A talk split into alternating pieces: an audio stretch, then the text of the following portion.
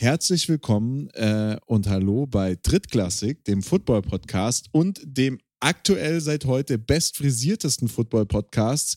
Ähm, nicht, weil ich heute alleine bin und frisch vom Friseur bin, sondern weil David heute bei mir ist und mindestens genauso gut frisiert ist, weil David hat sich die langen Zotteln abgeschnitten und jetzt ist eigentlich nur noch ein langhaariger Bombenleger in der Runde, der Jan, und der ist heute äh, beim Termin zum am, am Seniorensattel schnüffeln und ähm, dementsprechend.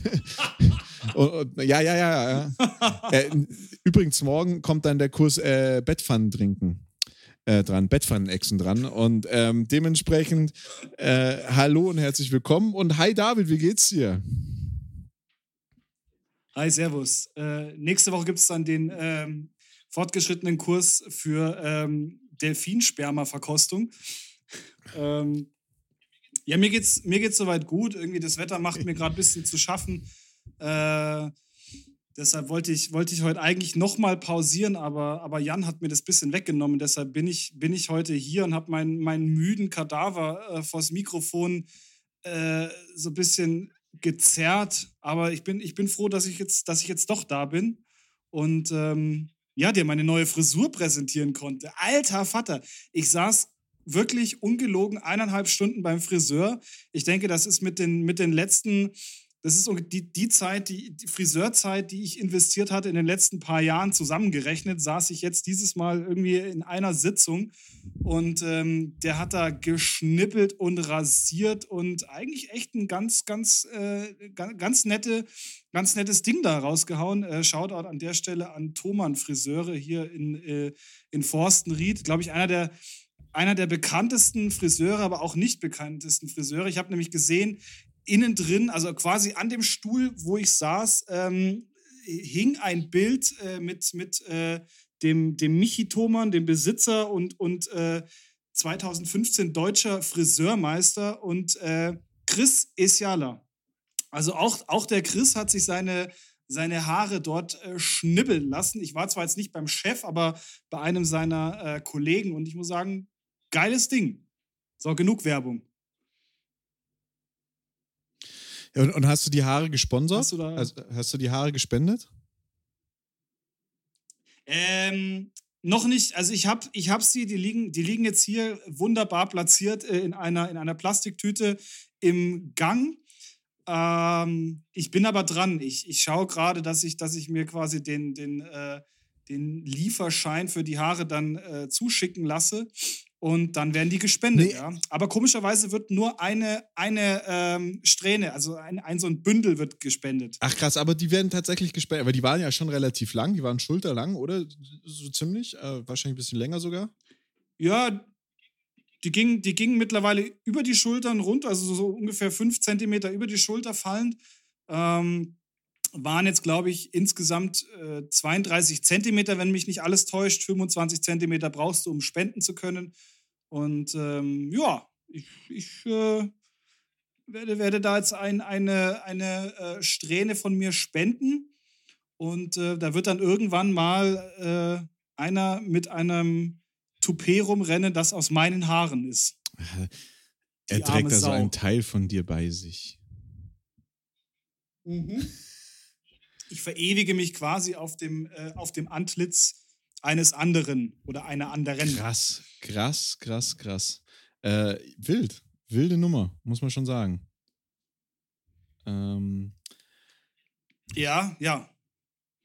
Also das Sollen wir, sollen wir gleich, wenn wir schon bei wilden Nummern sind, wir können wir gleich die Katze aus dem Sack nehmen und ähm, die wilde Nummer des AFCV NRW uns, äh, uns vorknöpfen. Was, weil das hast du ja, das hast du ja heute schon als, als Main-Thema quasi schön gedroppt. Genau. Hier äh, in alter, in alter Drittklassik-Manier, fünf Minuten bevor wir diesen Podcast gestartet haben.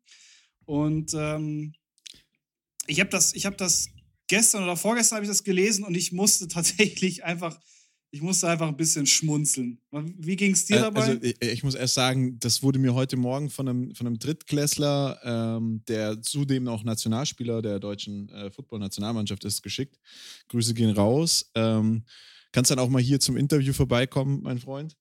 Und ähm, ich muss sagen, also, ähm, ja, es ist halt, es ist ja normal, dass du in, in dass du in, äh, zum Beispiel die, die, die, der, der Verein von, von Thomas Müller, der Jugendverein von Thomas, Thomas Müller kriegt ja immer noch vom FC Bayern Geld für den. Ne? Also das ist ja im Fußball ist es ja ganz normal, dass du halt, wenn du Spieler entwickelst und aus der Jugendförderung rauskommst und die irgendwann Profi werden oder so sind, irgendwie für die Jugendförderung dafür Geld bezahlen müssen. Das ist einfach ein ganz normaler Wegegang und das fordert der AFCV jetzt ja, so wenn ich das richtig verstanden habe, auch so ein bisschen oder Gespräche mit den ELF-Teams und sonst irgendwas.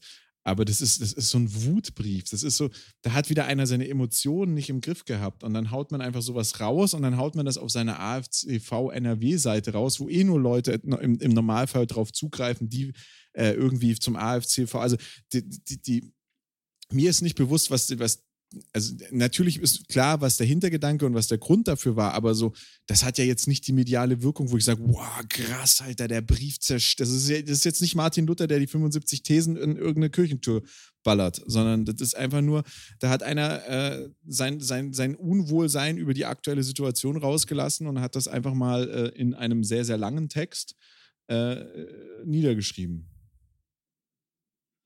Ja, und ähm Kannst du dich, kannst du dich noch vage an, ähm, an diese, äh, an diese Restart 21 ja. Geschichte erinnern? Gibt's ja, ist ja, ist ja. Weißt du? Ich habe ich hab mich letztens mit dem Vorstand yeah. eines, eines Footballvereins äh, unterhalten und da meinte er so, ja, Restart 21 ist jetzt auch tot, das wissen wir nach den Wahlen beim, beim, beim AFCV. Ähm, weiß nicht, wie, wie, wie äh, ähm, nee, AVD, beim AVD. Ich weiß nicht, wie glücklich oder unglücklich die damit alle sind, aber äh, war schon deutlich erkennbar, dass man da froh ist. Weißt du, weißt du noch, wer, wer hinter Restart 21 gesteckt hat? Ja, Hessen hat? und NRW, oder? Ja, der AFCV NRW hat da mit ja. drin gesteckt. Und ähm, du kannst das, also wenn man, wenn man das weiß, kann man das aus diesem, ja, aus diesem äh, man könnte es schon eigentlich Pamphlet nennen, oder? Ja, also es ist so noch nicht lang genug für ein Pamphlet, aber es ist jetzt auch irgendwie so. Ja, es erinnert mich einfach so an diese Seite 75 Thesen. Er hat es jetzt nicht in Thesen runtergeschrieben, aber so ein bisschen an, an, an, an, den Anfang des, der, der Lutherzeit. Äh, wenn ich jetzt hier geschichtlich äh, irgendwo ins Christentum abrutschen darf, was natürlich überhaupt nicht mein ja. Ziel ist. Also ich will das jetzt hier nicht irgendwie christlich äh, äh weiß nicht, prägen diesen Podcast. ich glaube, da sind wir beide auch wirklich. Äh, lass, lass uns doch, lass uns doch nochmal so eine Wut, äh, lass uns doch nochmal so eine Wutdiskussion. nochmal so eine, so eine Wutfolge. Nee, auf gar keinen Fall. Nee, auf gar keinen Fall. Aber also es ist halt so, es ist so ein, so ein, so ein, es ist so ein, so ein, ja, weiß, weiß nicht, so ein Wutbrief, ne? Irgendwie so ein bisschen so. Ja, ja, absolut. Und ich finde, ich finde, das hat die gleichen Manieren wie, wie die Restart 21 äh, Forderungen. Und ähm, Du hast da so wunderschöne Floskeln wie, ich zitiere jetzt mal ein bisschen, dennoch schöpft die ELF den Rahmen von der Milch, ohne jemals eine Kuh besessen, geschweige denn gefüttert zu haben. Ähm, das war jetzt bislang mein, mein tatsächlich mein Lieblings, äh, mein Lieblingssatz. Ja, der hat schon, der hat und ähm, ja, ja es ist aber fassen, fassen wir mal zu, kurz zusammen, was Peter Springwalds Problem aktuell ist. Peter Springwald hatte das Problem, dass die Cologne Centurions, die ja in, äh, gegründet worden sind und damit die einzige Mannschaft in NRW waren, hat er relativ locker nehmen können, weil die Crocodiles jetzt keine schlechte Season hatten. Köln, Köln ähm, so ein, sag ich mal, riesiges Einzugsgebiet hat mit Bonn, Düsseldorf drumherum.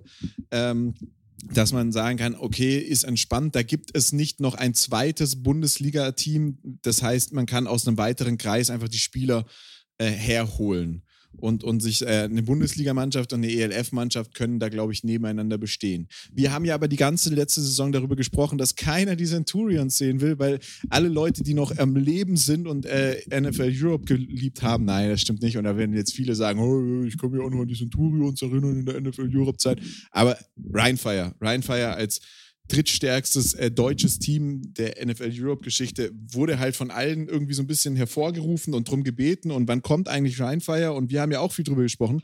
Und jetzt gibt's Rheinfire. Und jetzt hast du einfach das Problem, du hast in Köln die Centurions, du hast in Köln die Crocodiles, du hast in äh, Düsseldorf Rheinfire und du hast in Düsseldorf die Panthers. Und plötzlich ist aus diesem, sage ich mal, relativ hochklassigen Footballgebiet ein sehr also im hochklassigen Football GFL, also ich rede jetzt hier wirklich von GFL und ELF, nicht mal von GFL 2, war das relativ dünn besiedelt bisher. Dafür an, für die Menge der Leute, die dort wohnen und jetzt plötzlich Bums, vier Mannschaften. Ja, du hast da so ein, du hast da jetzt ein riesen Epizentrum eigentlich aus, aus äh, GFL-Team, GFL-2-Team und zwei ELF-Teams, die natürlich ähm, ja jetzt durch dieses letzte Jahr eigentlich schon, man muss schon sagen, doch erfolgreiches Jahr, wenn man sich auch mal die, ähm, die äh, Signings anschaut der Teams, ähm, was, da, was da an Importspielern kommt. Also es hat schon ähm, gerade auch drüben in den Staaten, glaube ich, ein relativ gutes Standbein sich jetzt aufgebaut. Ähm, der, die, und nicht vergessen, ich, die Panthers sind aufgestiegen. Die haben am 14. November ja, die haben am 14. Stimmt, November ja, Antrag stimmt. für die GFL 1 Nord eingereicht. Also die, die, die sind äh, Zweiter in der GFL 2 äh, Nord geworden und haben somit äh, den ersten Platz und dürfen aufsteigen. Stimmt, das heißt, du hast somit zwei GFL-Teams und zwei genau. ELF-Teams, was natürlich die ganze Sache nochmal ein bisschen spannender macht eigentlich. Aber ähm, ich weiß nicht, du siehst, das beste Beispiel, finde ich, ist das Signing, was jetzt die, ähm, die Dacia Vikings oder beziehungsweise Vienna Vikings gemacht haben, die sich einfach mal einen, einen Top-Receiver aus der NCAA geholt haben, der wirklich ein Top-Receiver ähm, war, ist. Ähm, also wenn man, wenn man die Spiele verfolgt hat, das ist jetzt keiner, der der zwar, der, der zwar im Team war, nur irgendwie da gesessen oder mal ein paar Special Team Plays gehabt hat, so wie es einige Europe-Imports äh, ähm, jetzt in den letzten Jahren waren. Nein, das ist wirklich eigentlich ein echter Hochkaräter. Und daran siehst du doch tatsächlich, dass die Qualität der ELF drüben in den USA doch für, schon für Aufsehen ge äh, gesorgt hat. Und ich glaube, dass das ähm, ja, den Teams Köln, Düsseldorf, also was, also den GFL-Teams schon schaden wird. Also, also die haben ja, die haben sich ja DeAndre oft, äh, Often geholt, äh, nee, Overton geholt. Und ähm, nochmal kurz zu DeAndre Overton, ist halt jetzt nicht das, was du sagst. Also ist ja, ist ja, äh, der war, glaube ich, sogar für den NFL-Draft gemeldet. Ähm, äh, und, und das war, also das ist ein Top-Spieler. Das ist ein Top-Spieler. Ähm, äh, hat, hat keinen Deal bekommen, war aber mit, war bei den Rams und sonst irgendwie ein paar Teams und so Leute siehst du sonst in der GFL. Und wir haben ja da letzte Woche schon drüber geredet, die Vikings genauso wie die äh, Raiders sind für mich ja absolute Favoriten in der kommenden Saison. Und äh, die werden richtig rasieren. Aber deswegen, du, du kannst in die ELF mit, also das, das hat die ELF schlau gemacht mit, mit den österreichischen, mit der österreichischen Expansion, hast du dir zwei absolute Top-Teams. Das ist wie wenn du dir Schwäbisch Hall und, und äh, Braunschweig reingeholt hättest vor einem Jahr. Hast du dir zwei absolute Top-Teams geholt. Das heißt aber auch, wenn du mit Köln und Düsseldorf bestehen willst, wie du gerade gesagt hast, brauche ich Top-Mannschaften. Äh, und dann brauche ich Top-Spieler. Und dann muss ich nehmen, was ich kriegen kann. Währenddessen hast du zwei Teams, die äh, sich in der GFL behaupten wollen mit, mit Köln und, und äh, Düsseldorf. Das äh, da ist, da ist. Und ich glaube, ich glaube tatsächlich, dass du auch in Köln vielleicht bei den Crocodiles hin und wieder mal den einen oder anderen Spieler hattest, der gesagt hat, ja, Düsseldorf GFL 2 ist nice, aber eigentlich will ich GFL 1 und hier und äh, ja, der jetzt sagt, okay, vielleicht zieht es mich doch ein bisschen mehr zurück nach Düsseldorf, vielleicht zieht es mich aber dann nach Düsseldorf zu Rheinfire, weil nochmal ein bisschen mehr medienwirksam und, und vielleicht kriege ich ja dann doch irgendwie nochmal irgendwie in der, in der CFL oder in der NFL eine Chance, in der NFL nicht, das ist Quatsch, aber in der CFL auf jeden Fall eine Chance. Ähm, und dann kommt, also schwierig. Also in NRW, ich verstehe seine Wut, ich verstehe sein Unglück darüber und ich verstehe auch, dass er sagt, ja, da gehen jetzt die Leute hin, die bei uns die Ausbildung gemacht haben und die Vereine haben dafür bezahlt und wir haben dafür bezahlt, die Leute auszubilden und jetzt gehen sie da rein und der Rahmen wird abgeschöpft von der Milch, ohne jemals eine Kuh besessen zu haben. Wunderschöner Satz übrigens. Also an Theatralik kaum zu überbieten. Ähm, und ähm, das ist aber was, was ja in anderen Bereichen schon funktioniert. Also in Österreich wird es halt funktionieren. Ne? Österreich hat äh, die, die zwei Teams, die, auf, die jetzt in die ELFL gegangen sind, in die ELF gegangen sind, äh, im Verband gelassen. Die zahlen weiter ihren Anteil an den Verband. Die Trainer gehen dort zur Ausbildung. Die Trainer geben auch das Know-how, das sie aus der ELF mitnehmen. Weil das ist ja nicht nur, das ist ja nicht nur, also natürlich, die Grundausbildung und alles drumherum ist aus, aus, aus dem AVD oder aus dem österreichischen Footballverband her entstanden. Vollkommen logisch. Diese deutschen Trainer können das alles, weil sie irgendwo in den deutschen Ausbildungsstrukturen gewesen sind. Aber da sind ja teilweise echte Top-Trainer verpflichtet, Top-Spieler verpflichtet. Ein, ein, hier ein Overton, der kann, der bringt ja Know-how mit, dass er ja auch nicht nur an die anderen Spieler weitergibt, sondern auch an die Trainer weitergibt. Der sagt dann auch mal, hey, in Clemson haben wir das und das so und so trainiert. Und ich meine, der war bei Clemson. Das ist jetzt nicht, das ist jetzt nicht hier irgendwie ein Junior Co ein Chuco äh, äh, in, in Las Vegas oder LA oder was weiß ich wo irgendwo auf dem Land im, im Backcountry bei den Rednecks, sondern der war in Clemson. Das gehört zu, gehört zu den Top-Teams äh, der, der NCAA. Und der hat da, wie gesagt, auch nicht nur auf der Bank gesetzt und gesessen und kostenlos den, den, den Pulli ab mit nach Hause genommen, sondern der hat da ja richtig gespielt, mittrainiert gemacht und war halt auch Draft und hat ja nicht gereicht, aber er war nicht gut genug für die NFL, aber für Europa und Deutschland reicht es allemal. Und die, der bringt ja auch Know-how zurück.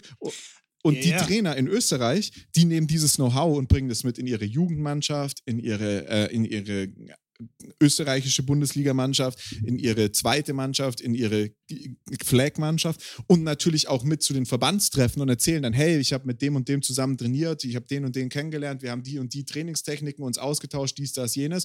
Bums, Know-how steigt.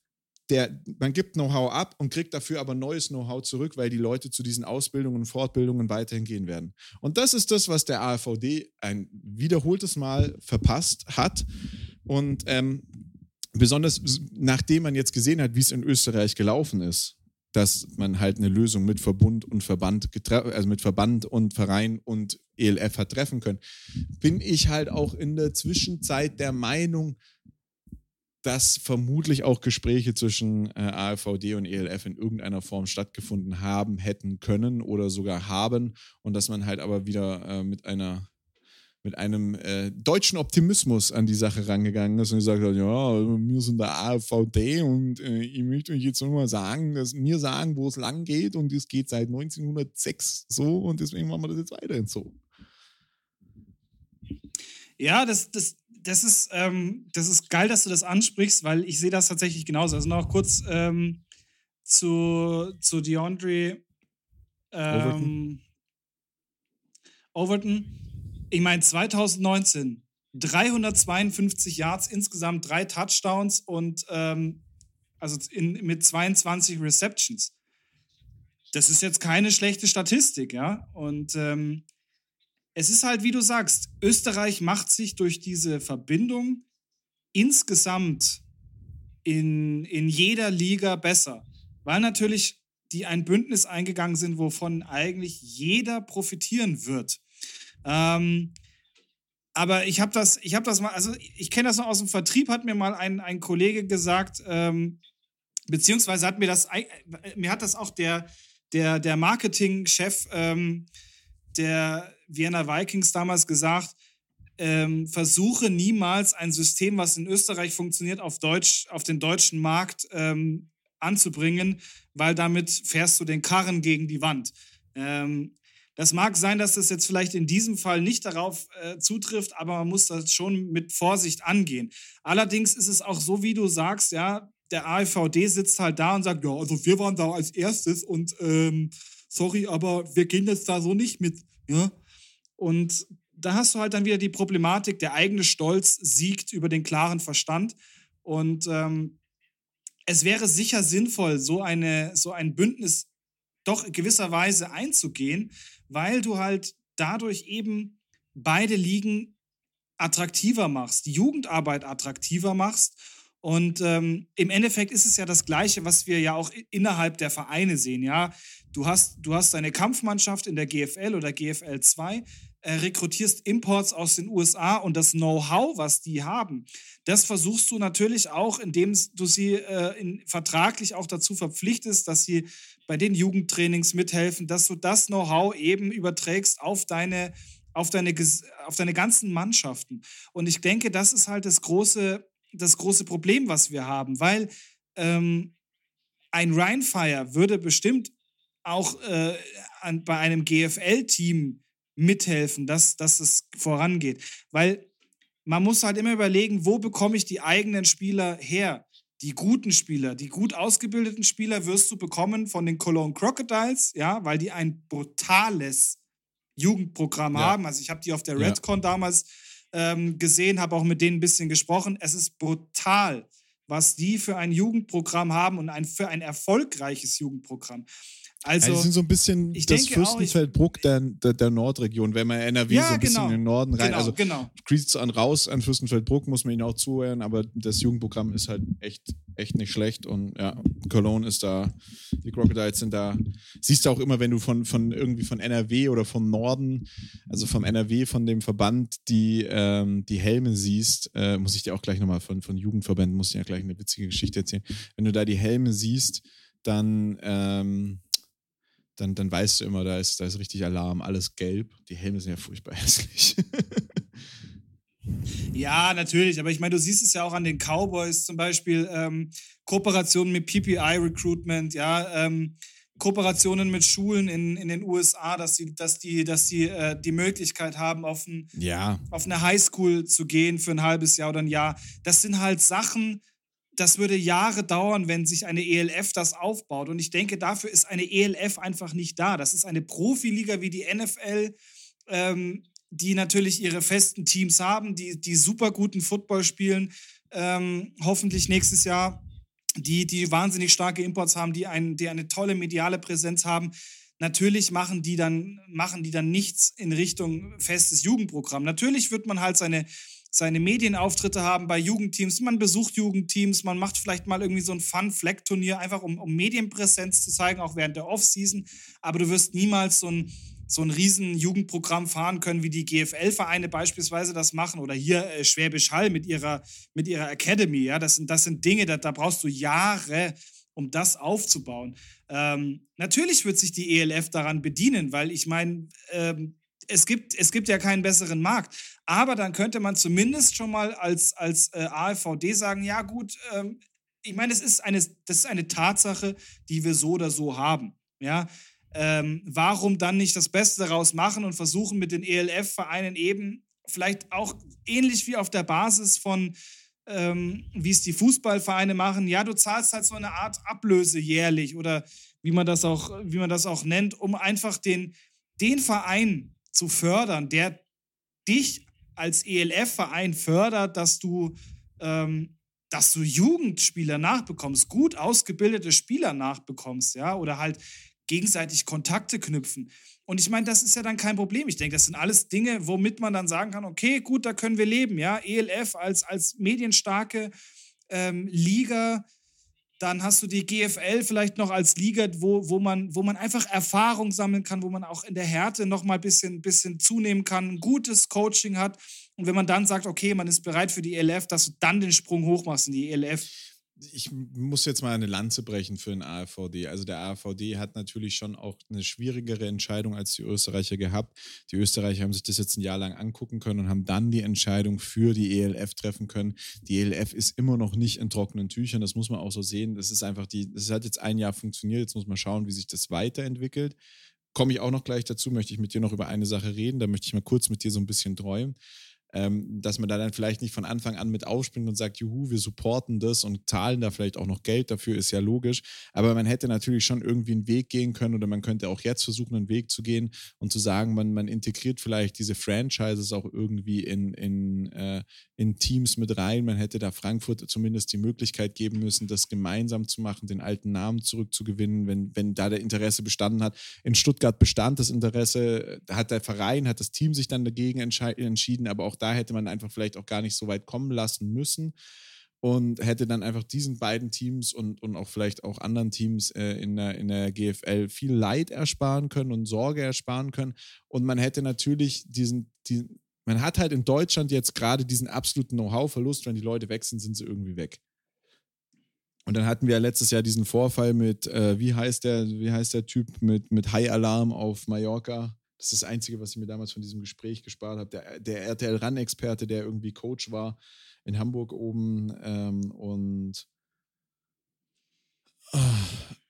Ja, ja, ja, ja, ja. Ähm. Ah, mir fällt ja, der Name auch gerade nicht ein. Ich habe heute übrigens ein, ich heute ein, coole, ein cooles Video gesehen von, ähm, von dem Comedian, ähm, ah, wie, wie heißt er? Kononchev. Kononchev, ja, der ja gestorben ist. äh, wo es, glaube ich, das ist, war, glaube ich, äh, Herzblatt haben sie nach, nach, ähm, nachgemacht und da Carsten, Carsten Spengemann. Spengemann. Genau, ich habe es auch gerade. Ja, und da spielt, da spielt er den Carsten Spengemann und ich sage dir, brutal geil, brutal geil. Ja, auf jeden Fall. So von wegen, Alter, du laberst mir zu viel, ich will dich eigentlich nur ficken. Ja, man hat ja, mit, man hat ja diesen Know-how-Austausch, hat man ja mit Carsten Spengemann, hat man einfach da die Tür zugeschlagen.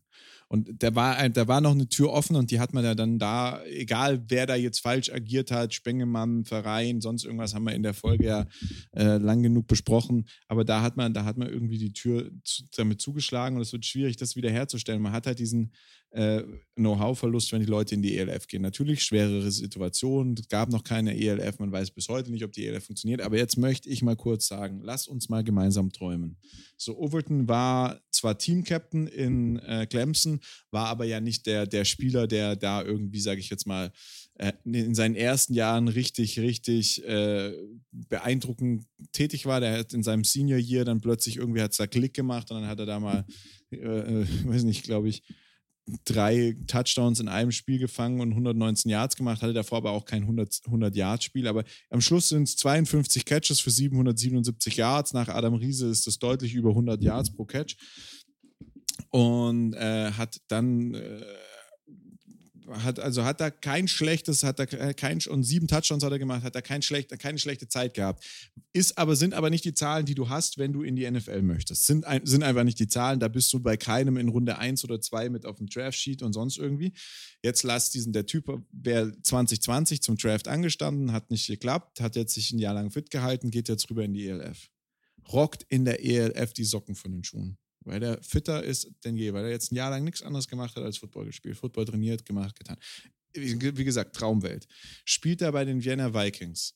Wir wissen, dass die ELF mit ehemaligen NFL-Spielern gespickt ist, was es in Europa gibt. Du hast Björn Werner, du hast Esiala, du hast die da alle irgendwie sitzen, die sind alle miteinander verbandelt, jeder kennt irgendwo jemanden. Der Typ macht eine na, Esiala ist ja raus, der spielt in der CFL. Ja, ja, aber der kennt da auch noch die Leute. Die Connections auf jeden Fall in CFL und NFL sind auf jeden Fall größer und da aktuell. Und, und, und der macht da eine Saison, bam, so, so eine, so eine, so eine, ja, sagen wir es mal ehrlich, so eine Eier auf den Tisch-Saison und geht danach in die NFL. Dann öffnen sich da zwei Türen. Punkt eins, Medienwirksamkeit eine Million, richtig rund, Vollgas, alle Leute, die sich für Football in Deutschland interessieren, außerhalb von den klassischen, ich schaue nur ran und, und äh, gucke halt, welches Spiel da gerade kommt und alles andere ist mir egal, Typen, ähm, sind plötzlich, oh krass, da ist einer in die NFL gegangen. Das hast du jedes Mal, wenn es in Deutschland passiert und die reißen nicht. Das lass den Typen da auch noch mal ein bisschen was reißen, weil amerikanische Ausbildung, amerikanische Spieler, weiß so ein bisschen, was er kann. Der reißt noch was in der NFL. Macht ein, zwei Catches, spielt tatsächlich mal, ist nicht nur Practice Squad, dies, das, jenes.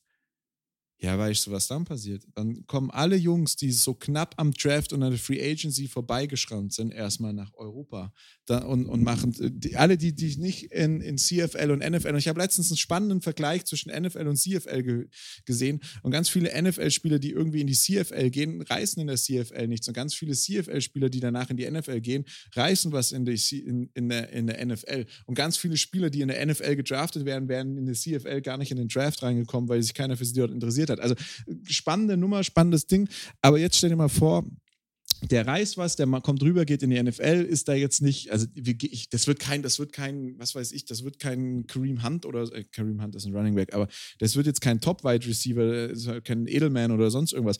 Aber der macht da ein bisschen sein Spiel, dann wirst du plötzlich ganz, ganz viele College-Abgänger haben, die es nicht in den Draft, nicht in die CFL geschafft haben, aber so bei so, nur bei so einem Mühe, so ganz knapp vorbeigerutscht sein, die dann sagen, okay, dann mache ich mein Jahr in Europa in der ELF und bums, plötzlich hast du in der ELF Spieler, wo dir die Ohren schlackern. Und dann hast du da alle paar Monate, alle paar Jahre einen, der den Weg zurück, alle paar, all Jahr einen, der den Weg zurück rüber in die NFL schafft. Und dann will jeder deutsche kleine Junge, der irgendwie mit 16 angefangen hat, Tackle Football zu spielen, Vollkontakt und äh, sich da irgendwie hochgearbeitet hat und ein gewisses Maß an Talent hat, wird dann in der ELF spielen wollen, weil das ist sein Weg in die NFL oder in die CFL.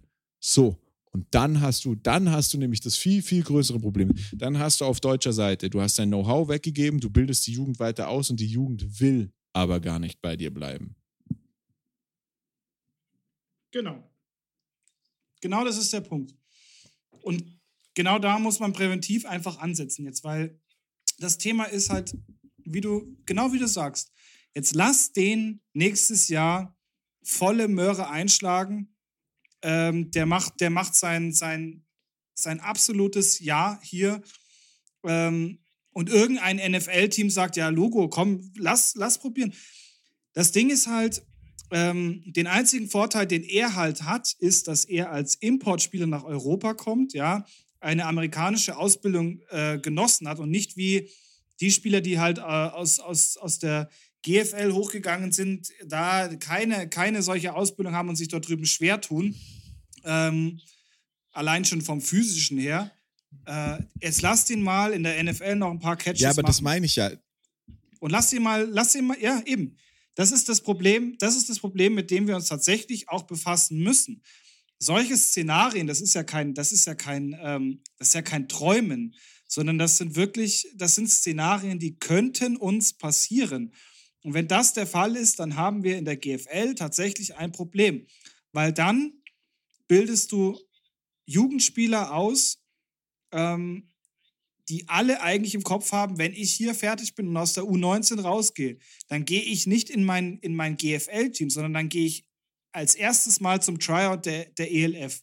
Wenn ich es dann da verkacke, dann gehe ich zurück zu meinem GFL-Team, trainiere da ein bisschen, aber mein Ziel wird es immer sein, in der ELF zu spielen. Das heißt halt, die, dieses Mindsetting der, der Jugend verschiebt sich dann in dem Sinne, weil sie halt sagen, naja, mein höchstes Ziel ist es, in der GFL zu spielen. Nein, mein höchstes Ziel wird es sein, in der ELF zu spielen. Und dann hast du diese Fluktuationen, die wir uns halt einfach als GFL äh, nicht leisten können, weil das wird uns längerfristig einfach zerstören. Ja, und jetzt lass es einfach mal, lass das mal, lass mal die ELF eine Option für, für wie gesagt, gescheiterte Top-College-Spieler sein. Also für Jungs, die sonst irgendwie in Mexiko oder sonst irgendwie rumlungern.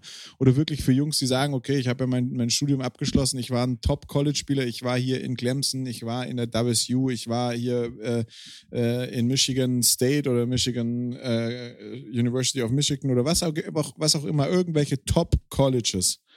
Und, und die kommen zurück und sagen, ja, Mai, okay, letzte Chance hat für den Draft nicht gereicht. Letzte Chance ist jetzt irgendwie äh, nicht Highschool-Coach werden oder College-Coach werden, sondern ich probiere es jetzt noch mal ein Jahr in der ELF. Schaden kann es mir nicht. Ja, dann hast du da halt auch die Top-Leute, die Top-Know-how mitbringen von den Top-Universitäten. Also diese, diese Verpflichtung ist ein richtiges, diese Genau. Verpflichtung ist ein richtiges, ja. ist ein richtiges Brett. Also, die dann top, genau, die dann top europäische Spieler machen, die dann eventuell auch, das weiß, weiß man ja nie, ähm, hat ja die GFL schon gezeigt, dass wir, dass wir auch Top-Leute ausbilden können, die dann rüber in die, in die NFL gehen. Aber du hast dann Top-College-Leute, die hier sind, spielen, ihr Know-how weitergeben, dafür sorgen, dadurch, dass das Niveau immer höher wird, dass auch das Niveau der deutschen und, und europäischen Spieler immer höher wird, dass dann die NFL eigentlich auch noch einen zusätzlichen Pool hat an Leuten, die sie sich zusätzlich noch verpflichten können, außerhalb des Draftes. Ähm, das wäre halt wirklich, halt wirklich krass. Ich meine, dann hast du eine Bindung zwischen, zwischen Europa und den USA, die auf sportlicher Sicht, die halt immens ist. Aber dafür ist halt, dafür muss die ELF einfach ein paar Jahre noch bestehen. Und das, was man halt immer so ein bisschen munkeln hört mit, mit Lizenzklagen und Namensklagen, die von Seiten der, G äh, der, der NFL kommen und hin und her, das sind halt Dinge, die darf halt eine ELF nicht treffen, weil sonst ist das ganze Dann Ding so einfach schnell. hinfällig. Aber das ist ja das, was ich meinte. Die, die, die ELF ist nicht in trockenen Tüchern. Bin ich, bin ich komplett bei dir. Das ist einfach noch nicht durch und da muss man auch noch mal ein bisschen abwarten und, und, und ein bisschen Tee trinken, sage ich jetzt mal. Aber der Schritt, den sie gehen, zumindest auf sportlicher Seite, ist immer mehr zu einer Top-Liga. Jetzt müssen sie halt noch dieses Drumrum und sie müssen auch diese Finanzierung. Die Finanzierung ist, ich glaube einfach auch, dass die Finanzierung sieht nach außen gut aus und man, man kriegt da auch nicht viel mit und hört da nicht viel zu den Teams, haben wir vielleicht auch nicht die richtigen Kontakte, um die Informationen zu kriegen. Aber die werden auch einen Teufel tun und sagen, boah, die ganzen Teams sind eigentlich schon am Kämpfen, weil die wissen gar nicht, wo sie die Kohle herkriegen sollen oder sonst irgendwas. Vielleicht geht es denen aber auch allen super. Ich weiß es nicht. Also ich kann es dir nicht sagen. Ich weiß nicht, ob es denen toll geht, ob es denen schlecht geht, was, was, da, was da Phase ist. Aber ähm, ist halt schon eine Situation, die man ernst nehmen muss. Und äh, das sind, das sind, glaube ich, noch die Themen. Und wenn die dann, wenn, ich sag, ich sag mal so, wenn die, wenn die ELF durchs dritte oder vierte Jahr ist, ja, dann passiert auch nichts mehr. Ja, genau. Dann, dann wäre das tatsächlich ein, ein Szenario, dem sich die GFL und der ALVD stellen muss. Ja, ich, also spannend, spannendes Thema, spannende Folge, Urs. Ähm, Hast du, hast, du noch, hast du noch was auf der Seele, was du dir, was dir runterreden willst? Oder? Ja, ich habe tatsächlich noch was auf der Seele und es geht nochmal um die ELF, aber es ist ein spannendes Thema, kam vor, boah, lass mich lügen, ähm, ein paar Tagen raus, das Thema. Warte, wie alt ist das denn jetzt? Dritter, zwölfter, ja, das ist heute ist der sechste, also drei Tage alt. Die ELF gründet das Player Committee und, und ähm, äh, geht damit auf die NC. Äh, Nein, wie heißen sie? Die, die, also auf die, auf die, im Endeffekt, es gibt in, den, in den Amerika eine, ähm, eine Spielergewerkschaft, äh, die äh, NFL-Spielergewerkschaft, äh, wo, wo die Spieler, wo, die, wo eigentlich fast alle Spieler, denke ich mal, ähm, äh, Mitglieder sind und ähm, die, die deren Interesse, Interessen vertreten ist eine sehr, sehr mächtige äh, Gewerkschaft für die NFL. Die NFLPA ist es übrigens. National Football League Player Association. Ähm, ist eine sehr, sehr mächtige äh, Gewerkschaft, weil die Spieler schon darüber sehr, sehr krassen Druck auf die, auf die Liga ausüben können, ist eine ganz coole Sache, weil du hast ja in Amerika schon andere Situationen, die Gehaltsverhandlungen, das Salary Cap, die Teams können nicht einfach nur Geld raushauen. Deswegen hast du ja auch in der NFL, ich habe da übrigens mit Freunden drüber gesprochen letztens, das Geile an der NFL ist, dass jedes Jahr ein anderes Team oben mitspielt. Du hast natürlich deine besseren Teams und deine schlechteren Teams, aber das kann sich dann auch mal alle paar Jahre so ein bisschen drehen und dann ist aus einem von den, von den schlechten Teams wird dann plötzlich ein Top-Team und das hängt halt mit den Gehaltsstrukturen beziehungsweise mit diesen ähm, Strukturen aus, wie viel Geld darf ein Team ausgeben. Und dafür ist das Salary Cap, haben wir auch schon öfters hier im, im Podcast erklärt, verantwortlich. Und die NFLPA, muss halt, äh, spricht halt oft mit oder äh, spricht über Regelentscheidungen, sagt dann auch, die Regelentscheidung oder neue Regel, die eingeführt wird, gefällt uns nicht. Dies und das sind die Bedürfnisse unserer Spieler und da sind sehr viele Verhandlungen, die die NFL, also als Liga, immer mit dieser Player Association, also der Gewerkschaft der Spieler, führen muss. Sehr, sehr mächtiges Instrument in diesem ganzen Sportthema und gibt es so in in keinem europäischen Sport. Also es ist mir in, zumindest in keinem europäischen Topsport, im Fußball, äh, Eishockey oder sonst irgendwas, äh, ist es mir bekannt in einer von Top-Ligen, dass es da so eine Gewerkschaft gibt. Und das haben die, hat die ELF, die sich natürlich sehr an der NFL orientiert, ähm, eingeführt. Jetzt muss man sagen, das wird ohne das jetzt irgendwie, natürlich ist es despektierlich, wie ich sage, aber es ist nicht so fies gemeint, wie ich sage, das wird natürlich schon irgendwie so eine Hampelmann-Veranstaltung sein, weil wir wissen jetzt in der Zwischenzeit, alle die Spieler da drüben, die Spieler in der ELF sind 400, 450 Euro, Jobber, Praktikanten, sonst irgendwas. Ähm, äh, die, das sind jetzt keine Profi-Profis, zumindest zum Großteil nicht, die da die Millionen kassieren. Aber ähm, die Spieler haben natürlich dort einen Bereich, wo sie sich austauschen können, wo sie sich organisieren können und wo sie dann auch an die ELF Bedürfnisse äußern können und sagen können, sorry, wir hätten es gerne so und so, wir würden gerne die und die Regeländerungen haben und sonst irgendwas. Und zumindest hat die ELF eine Möglichkeit gegeben, die den Schein erweckt, dass sie den Spielern zuhören. Ja, und das alleine das ist ja schon mal ein Schritt nach vorne. Und ich denke, das ist auch nochmal ein Zeichen, dass sie gesetzt haben, weil es gab ja jetzt diesen Vorfall in Frankfurt, wo, wo es hieß, dass die, dass die Importspieler da zusammengepfercht in einem, ähm, ich glaube, Rattenhaus oder sowas haben sie es genannt, äh, gehaust haben. Das ist halt nochmal so, auch so ein bisschen Statement nach außen, so von wegen, ja, wir haben unsere Hausaufgaben jetzt gemacht, wir haben diese, diese Vereinigung gegründet und ähm, sowas wird dann zukünftig auch nicht mehr vorfallen, weil die Spieler bei uns äh, Rechte haben. Ja.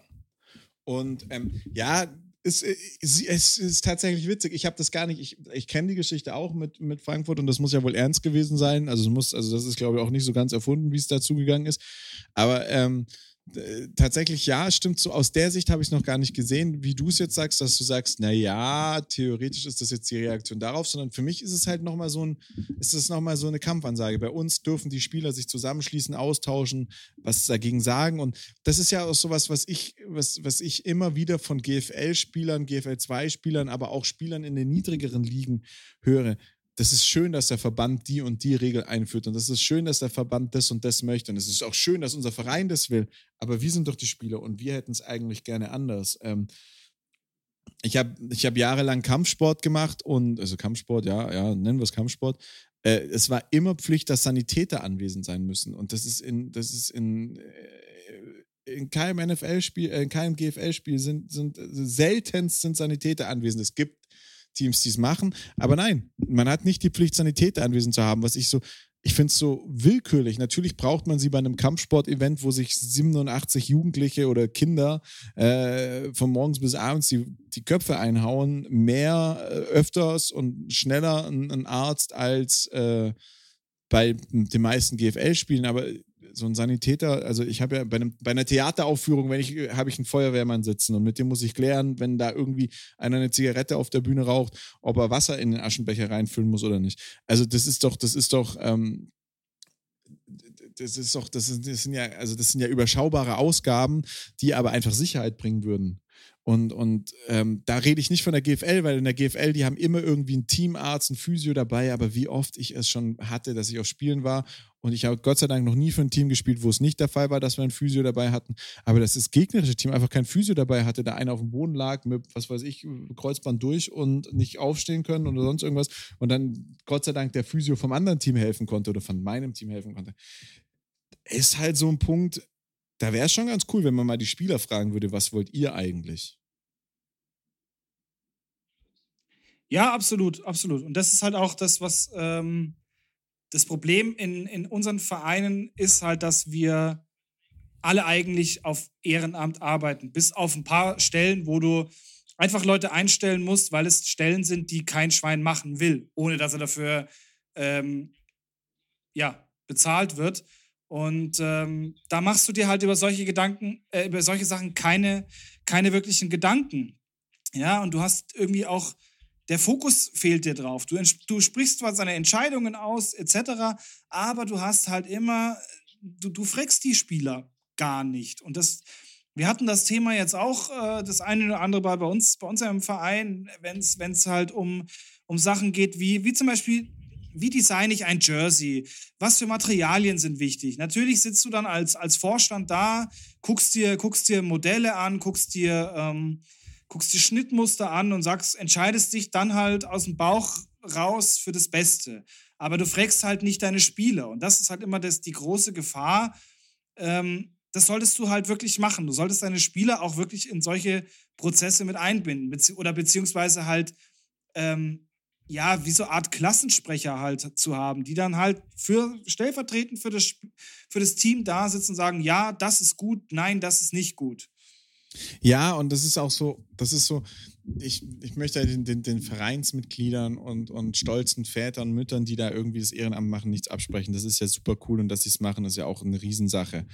Ähm, aber es ist dann immer noch mal so, wenn ich halt vor zehn Jahren Football gespielt habe, da hat sich viel getan. Auch wenn die Helme noch gleich aussehen, auch wenn die Pads noch gleich aussehen, da ist schon viel passiert. Und, und dann, dann davon auszugehen, dass, dass man da noch die richtige Entscheidung bekommt. Und es gibt nichts Beschisseneres als ein Jersey, das sich zum Beispiel komplett vollsaugt oder als ein, als, ein, als ein Jersey, das schwer ist oder irgendein Stoff, das, der nicht elastisch ist und den ich da kaum übers Pad drüber kriege oder dass ich das Pad kaum auskriege, ankriege, sonst irgendwas. Da muss man schon sagen, also auch, aber es darf auch nicht zu elastisch sein, weil sonst kann es jeder greifen, dann muss ich es wieder an meinen Pad tapen oder sonst irgendwas. Ist schon, ist schon so, dass man sagen muss, ähm, da, da wird schon manchmal helfen, wenn man sich da mit den Leuten austauscht und den Spielern austauscht. Und das ist, Entschuldigung. Das ist, glaube ich, schon so eins der Themen, die äh, zu selten stattfinden und die wenig stattfinden. Und das ist halt was, da hat man jetzt zumindest in der ELF mal eine Tür für aufgemacht. Wie gut oder wie, wie sehr diese, dieses Players Committee, haben sie es, glaube ich, getauft, in Erscheinung treten wird. Lass, steht auf einem anderen Blatt Papier. Das weiß man, ja, das weißt du im Vorfeld nicht. Ja, das, aber allein das, die Tatsache, dass es da ist, ist macht es schon mal eine Klasse besser. Ja, definitiv. Ja. So, über NFL willst du mit mir nicht sprechen, habe ich gehört. Nee, ich bin auch gerade, ich habe auch gerade ein bisschen Zeitdruck, deshalb äh, hätte ich gesagt, äh, Ich habe ein bisschen. Lassen wir es für Ey, heute lass mal, lass mal, lass mal aufhören, den Podcast aufzunehmen. Ich muss jetzt mal kacken. ja, da, da, da, drückt, da drückt was ganz, Ja, ganz massiv. also in diesem Sinne, ähm, Nee, ich, möchte- ich möchte einfach, ich möchte einfach noch, ich muss jetzt noch kochen und ich habe noch, ich habe noch so zwei, drei Sachen in der Pipeline, die muss ich heute noch ab, äh, abarbeiten, sonst, äh, sonst schaut es bei mir gerade ein ich bisschen ja, du musst scheiße kacken. aus. Äh, Ein paar Sachen in der Pipeline. Auch, ja. Ja, äh, okay. Ähm, ich hoffe, das nächste Mal ist Jan wieder da, damit ich mich mit dir Flitzpiepe unterhalten muss hier. Weißt du, ich habe auch. Ist ja nicht so, dass ich heute frei hatte, weißt du? Na, doch, hatte ich. Äh, diesem Sinne, Tschüssikowski. Ja, Bundesgartenschau.